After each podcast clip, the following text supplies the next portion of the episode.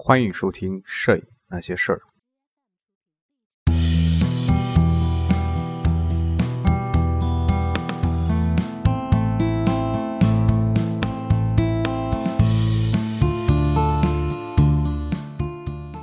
世界摄影史第十章：文字与图片，印刷媒体上的照片，一九二零至一九八零。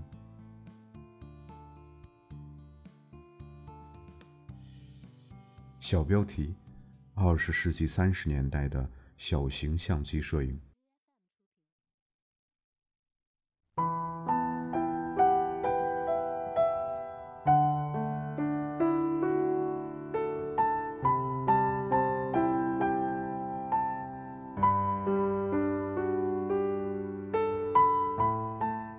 小型相机在发明之初，主要是为了方便摄影师拍摄新闻事件和捕捉人物微妙的心理状态。但是，小型相机也很快被欧洲摄影师当作个人表达的工具。二十世纪三十年代，安德烈·科特兹和卡列埃·布列松的作品就已经说明，对于风格和处理手法来说，摄影师在拍摄的时候很难彻底将个人情感和拍摄任务绝对的分开。安德烈·科特兹就将自己的作品视为艺术摄影作品，尽管这些作品经常刊登在德国和法国的各种画报周刊上。更重要的是，安德烈·科特兹对于关键性瞬间有着超强的敏锐感。同时，他在组织画面视觉元素方面也有着超强的能力。他的作品给了卡迪埃、布列松和布拉塞很大的启发，尤其是在主题选择和处理手法上。卡迪埃、布列松无论是自己创作，还是为《观察》和其他杂志执行委托拍摄任务，他的创作灵感和态度都可以概括为他自己的一个理念。那就是所谓的决定性瞬间。这要求摄影师的眼睛、身体和头脑有着高度的协调配合能力。当一个形式上、心理上微妙的瞬间出现在镜头前的刹那，摄影师要本能的快速做出判断，捕捉到这个充满意义的瞬间。例如，在巴黎欧洲广场这幅作品中。画面中匆忙的行人为了躲开地面积水而跳起来，这是一个极为平常的生活场景，却充满了幽默感。从视觉效果上来看，画面中的积水倒映着人物和街景，充满生活气息和艺术感。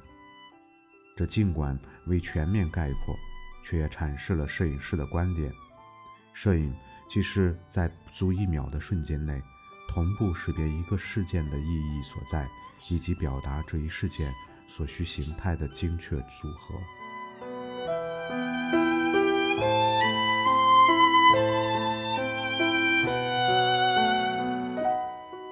布拉塞起初是绘画专业的学生，1923年从匈牙利迁居巴黎。他发现自己对巴黎这个城市的夜晚非常着迷，在安德烈·科特兹的建议下。他开始使用相机拍摄酒吧、妓院和街头的夜生活场景。布拉塞的巴黎夜生活系列并没有突出辛辣讽刺的神秘的气氛，而是体现出他对光线和氛围敏锐的处理能力。无论是烟雾笼罩的街头，还是灯光刺眼的酒吧，都体现出他对于瞬间的敏感把握。当人们姿势和表情在某个瞬间能给画面带来强烈的感情和情绪时，他总能敏锐地捕捉到。一九三三年，布拉塞出版了他的作品集《夜之巴黎》。这本摄影集似乎多少有些偷窥的意味。与之形成对比的是美国摄影师维吉一九三六年出版的作品集《一丝不挂的城市》，其中。大部分作品也是夜间拍摄的。这名看作鲁莽无礼但观察力敏锐的自由摄影师，喜欢用大型相机拍摄一些耸人听闻的新闻故事，无论是日常生活场景，还是暴力和死亡题材，他的作品都带有不寻常的情绪和智慧。例如，他的作品，评论家就超越了日常图片报道的肤浅。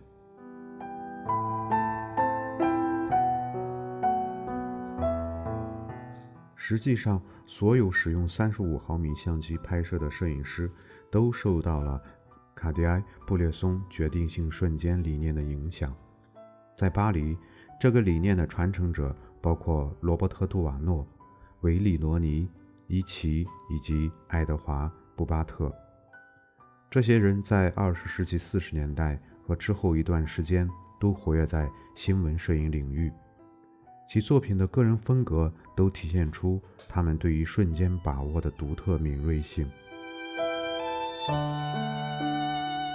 罗伯特·杜瓦诺在二十世纪四十年代后期放弃了原本从事的商业和时尚摄影，转向街头摄影。他拍摄的目的是在工业时代日趋标准化和一致性的社会里，捕捉个体的独特性。他的作品总是流露出轻松。和人性的幽默感。维利罗尼和伊奇的作品则充满了抒情和浪漫的气氛。爱德华·布巴特多次受巴黎竞赛画报和现实杂志的委托，在国外拍照。他的作品温暖而感人。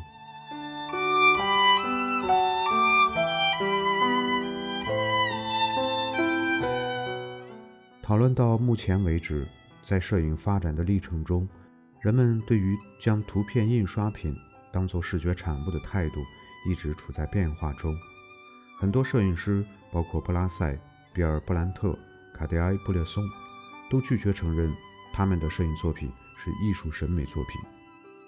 尽管他们在创作过程中显示出了不俗的审美情趣。个别摄影师，诸如保罗·斯特兰德和爱德华·维斯顿。认为摄影师在个人的暗房精心冲洗制作的单幅或者小张照片，代表了表现主义摄影的极高标准。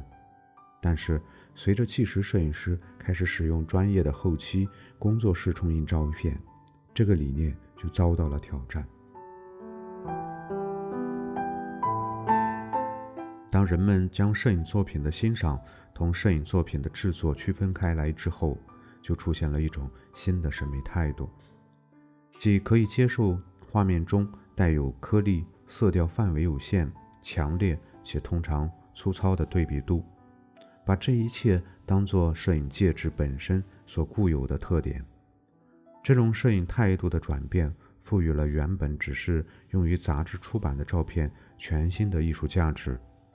这些照片开始从艺术审美的角度得到欣赏。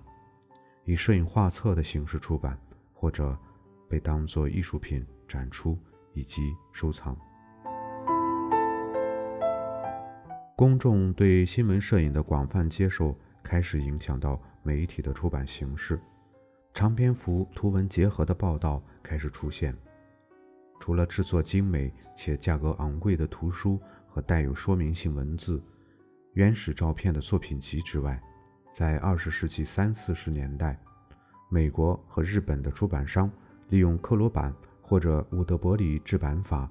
采用凹版印刷、平板印刷和半色调印刷的工艺，大量印刷摄影作品。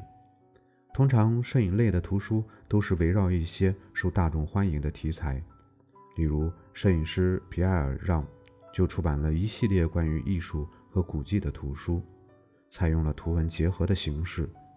这与图片画报的做法类似。从二十世纪五十年代开始，随着新闻摄影和艺术摄影作品越来越多地被画廊和博物馆展出和收藏，出版商似乎更愿意出版摄影类画册，让照片成为图书内容的主体。埃伯特·伦格帕奇的摄影集《美丽的世界》。于1928年出版，卡迪埃·布列松则在1952年出版了摄影画册《决定性瞬间》。两本书的出版几乎间隔了25年，比较起来，除了能看出摄影师不同的审美观和不同的工作方式之外，也体现出不同时期摄影图书不同的出版目的。前者利用图片向读者展示自然和工业之间的相互作用和相互关系，而后者旨在突出摄影师个人的眼光、风格和工作方式，也就是卡迪埃·布列松自己所说的“现实世界中的节奏”。决定性瞬间一书的空前成功，让出版商意识到照片还是非常有市场潜力的。此时，大量讨论摄影媒介的文章也出现了。从二十世纪六十年代开始，出版界涌现出了出版摄影类杂志和图书的浪潮，其中包括《光圈》杂志和美国大卫·葛德兰出版的摄影刊物。在欧洲，出版家特里亚德、罗伯特·戴勒比尔以及稍晚的克雷亚蒂斯和德国的希尔默·莫泽尔出版集团都出版过摄影类的图书和刊物，其中一些人既出版摄影类刊物，也拍摄照片。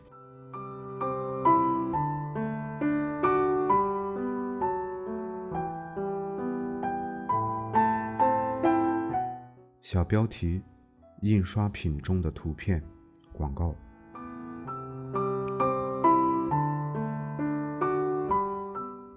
如今，我们很难想象这个世界没有广告，或者说不带照片的广告。但是在二十世纪二十年代之前，照片对于广告的重要性没有被广泛认知，广告行业在当时还处于起步阶段，同时。半色调印刷照片存在的诸多问题和高成本，也在很大程度上限制了人们使用照片来帮助推销产品和服务。将照片转化成有诱惑力广告的可能性，在当时也尚不明朗。到了二十世纪二十年代早期，情况开始发生变化。英国杂志《商业艺术和工业》在一九二三年的一篇文章中提到。照片变得如此物美价廉，应该在广告中使用更多的照片。美国行业杂志《印刷机油墨》也指出，印刷纸张、印刷制版技术和油墨质量都取得了令人可喜的进步。六年以后，也就是1929年，德国顶级印刷艺术杂志《应用图像》就乐观地预言，照片会很快占领广告传播领域。将为具有天赋的艺术家提供一个尤为广阔的创作领域，因为无论照片是真实的再现，还是有所歪曲，人们都认为摄影能够最直接、真实的再现事实，也因此对消费者更有说服力。到1929年，广告已经成为实现想法和创意的新媒介，而摄影。在这股创意潮流中起着核心的作用。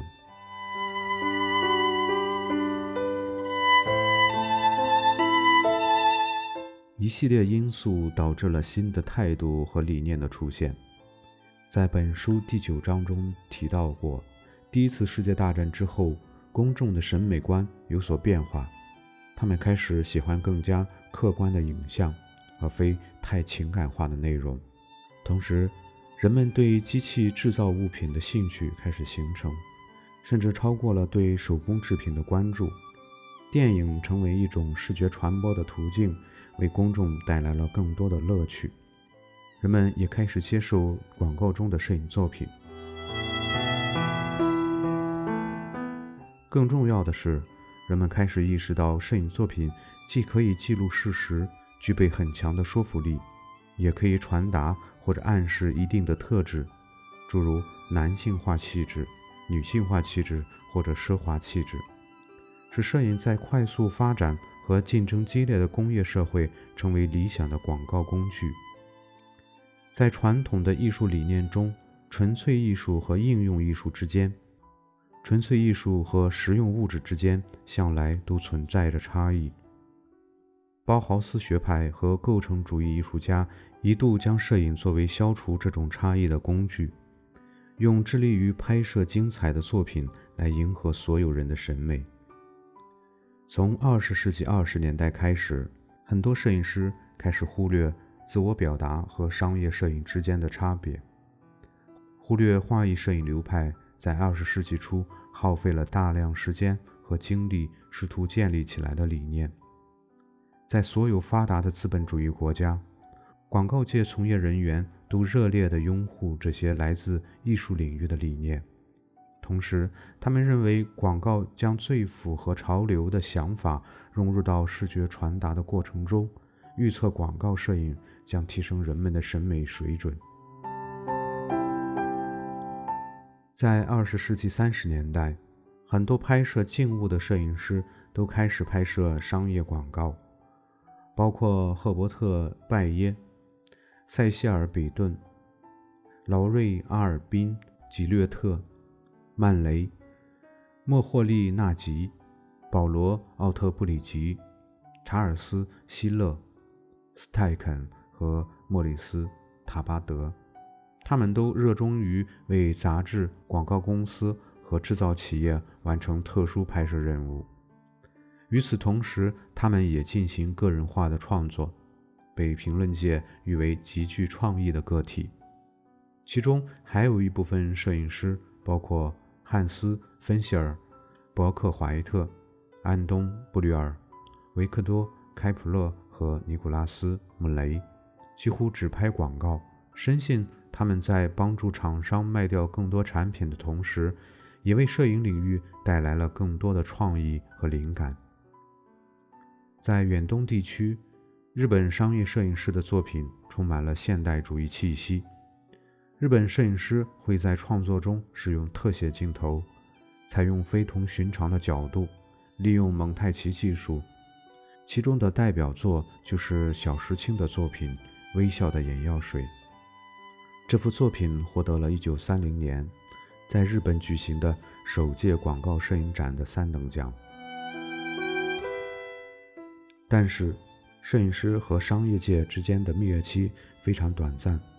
很快。他们之间出现了分歧。尽管斯泰肯将这种商业界对摄影的支持同文艺复兴时期美第奇家族对艺术家的支持相提并论，但是奥特布里吉则认为广告摄影师大多同纯粹的物质世界打交道，这种关系远远无法与文艺复兴时期宗教和哲学之间的关系相媲美。但商业摄影还是对摄影的发展产生了很大的影响，不仅仅是影响到摄影作品的风格和大众的审美品味，更重要的是在一定程度上影响到与摄影相关的媒介和介质的发展，而这些材料和介质是所有摄影师在工作中都一定会用到的。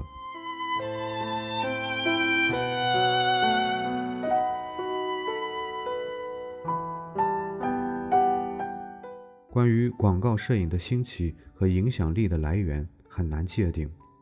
因为从一开始，美国人和欧洲人就相互从对方那里寻找灵感。欧洲摄影师羡慕美国同行在广告拍摄上的大手笔预算和投入，而美国摄影师则羡慕欧洲同行有更多的自由尝试的空间。无论那些精彩的广告摄影作品来自欧洲还是美国，整体来说，他们都体现出了视觉艺术领域的风格发展趋势和审美理念。在美国，克拉伦斯·怀特摄影学校可谓是摄影创作的一个基地，它培养出了大量的摄影人才。这所学校对于现代广告摄影领域的贡献。从活跃在二十世纪二三十年代的广告摄影领域的老师和学生的名单中就可见一斑。布吕尔、伯克怀特、奥特布里吉、拉尔夫斯坦纳、玛格丽特沃特金斯将摄影学校所教授的设计理念成功地融入到现代实用摄影创作中。这一点可以从1925年玛格丽特沃特金斯。为沃尔特·汤普森广告公司拍摄的作品中体现出来。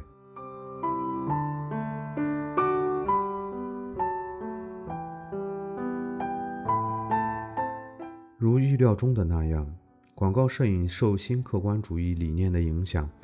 非常强调事物本身，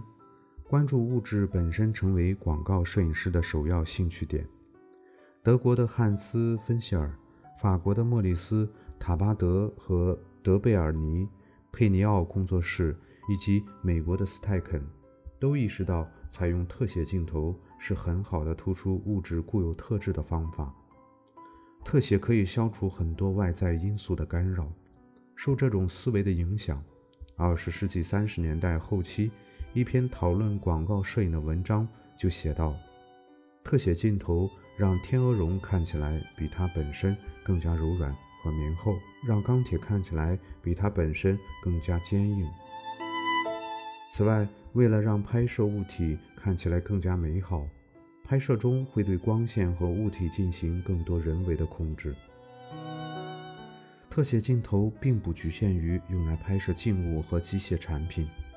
布吕尔为一个男士西装生产厂家拍摄广告照片的时候，就拍摄了一幅工人手持针线的特写。这个细节恰到好处地传递出品牌所要传达的信息：产品生产的细致，产品质量的优良。以及纯手工制作。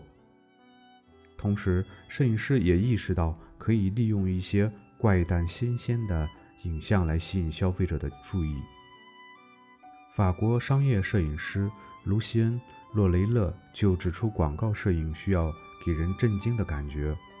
从而激起人们贪婪的欲望。在拍摄那些人们习以为常的物品时，为了达到所谓让人吃惊的效果。摄影师往往采用一些极端的角度，使用抽象的光线，或者是将不同物品的照片通过蒙太奇技术制作在一起。在一九三零年前夕，欧洲摄影师开启了广告摄影的大门。曼雷、莫霍利纳吉、皮特兹瓦特三人分别为一家电子公司、光学仪器厂和收音机厂拍摄了广告照片。汉斯·芬希尔和赫伯特·拜耶也采用了蒙太奇手法，为巧克力厂和机械厂制作广告照片。利希茨基为墨水厂拍摄广告宣传照，莫里斯·塔巴德为米其林轮胎制作广告照片。虽然当时拍摄的画面有些失真，但还是认为在可接受的范围内。而美国的情况则有所不同。美国的广告摄影比较忌讳过度的扭曲和失真。布吕尔、穆雷、奥特布里吉、斯泰肯和拉尔夫斯坦纳拍摄的产品照片都是很逼真的静物照。就连伯克怀特拍摄的戏剧化角度的机器照片，本意旨在传递美国大型工业机械的宏伟和力量，但画面的呈现形式也非常清晰有力。但最终，蒙太奇和拼贴画也开始影响到美国的摄影。不过，这些技巧也仅仅是在时尚摄影和名人摄影中有所采用。在二战之后的这些技巧也偶尔被用来为那些寻常的消费品制作广告照片。美国以及世界各地的广告摄影在最初谈不上具有现代主义风格或灵感。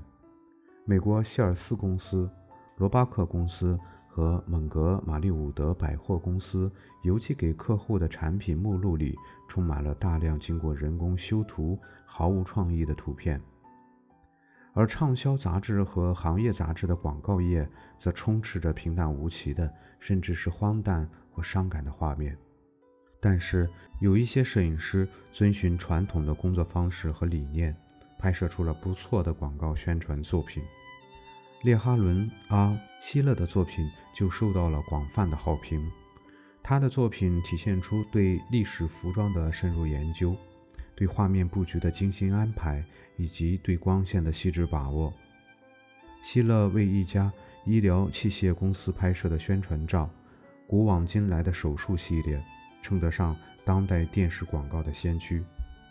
画面依赖于舞台和戏剧造型，而不是通过艺术审美。来传达信息。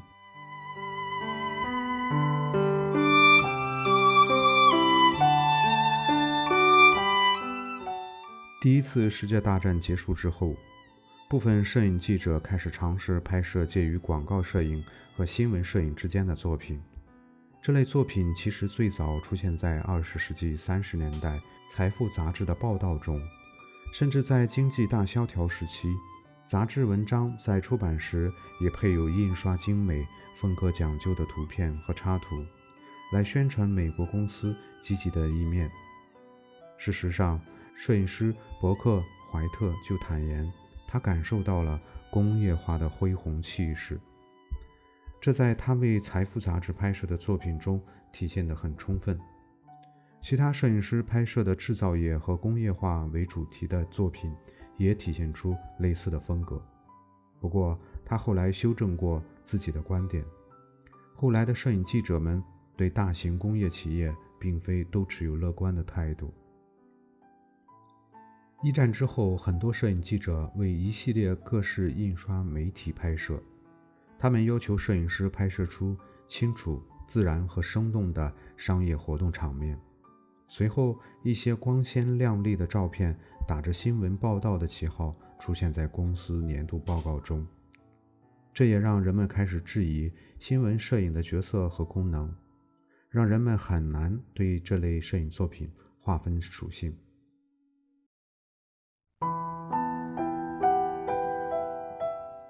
当今广告摄影作品具有很强吸引力的一个重要的因素就是色彩。早在1925年，根据英国平面艺术杂志《彭罗斯年鉴》的记载，公众已经开始期待在书、杂志、海报、展示卡、产品目录和各类商业广告印刷中看到彩色的封面和图片。尽管如此，这种热切的渴望并没有迅速催生色彩精确。和价格低廉的彩色胶卷或彩色印刷技术，直至二十世纪三十年代，业余摄影爱好者和专业摄影师才开始使用透明正片和负片，以及相应的印刷技术，表现出自然光和人造光中部分色彩。尽管这些材质效果一般，都有一定程度的缺陷，但这些缺憾都在可以容忍和接受的范围之内。因为彩色照片在印刷媒体的使用满足了公众对色彩的渴望。在经济大萧条时期，制作彩色广告照片最常用的办法就是三色印刷，也称为碳绣工艺，是通过在多倍版相机上，例如埃斯夫原色相机，使用不同的底片来达到的效果。碳绣工艺是在碳素工艺的基础上。添加颜料，其工艺程度相当复杂，有多达八十多个不同的工序。尽管成本高昂，且对设备有着特殊要求，碳绣工艺还是受到了欢迎。因为对于出版商和广告公司来说，色彩同审美价值和技术标准一样重要。面对市场竞争的压力，彩色照片总是更受欢迎。康迪纳仕旗下的时尚杂志是一九三二年少数率先刊登布吕尔和费南德·布尔日的彩色广告作品的杂志之一。二十世纪三十年代中期，布吕尔·布尔日摄影工作室为很多制造企业拍摄彩色照片，出版了类似于企业名录的册子。而威廉·康奈尔、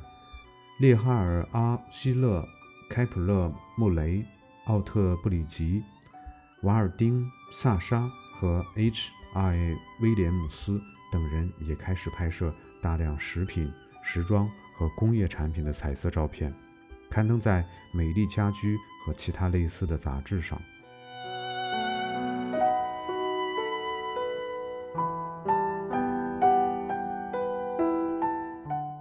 在现代资本主义社会。对于产品制造者、公关公司以及服务和咨询类的公司来说，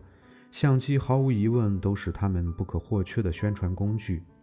这一点可以说没有什么争议。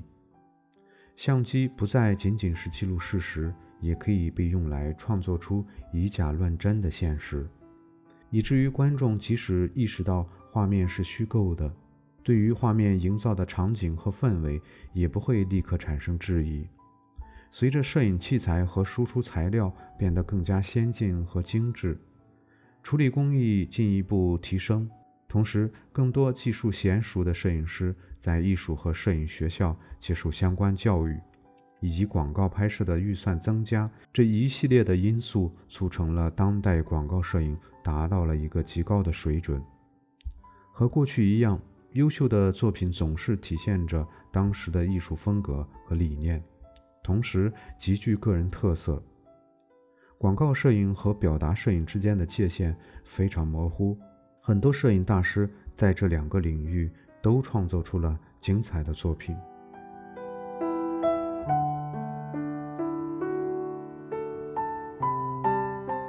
想象力激发了早期的热衷者，预见到了广告摄影具有很大的创作空间。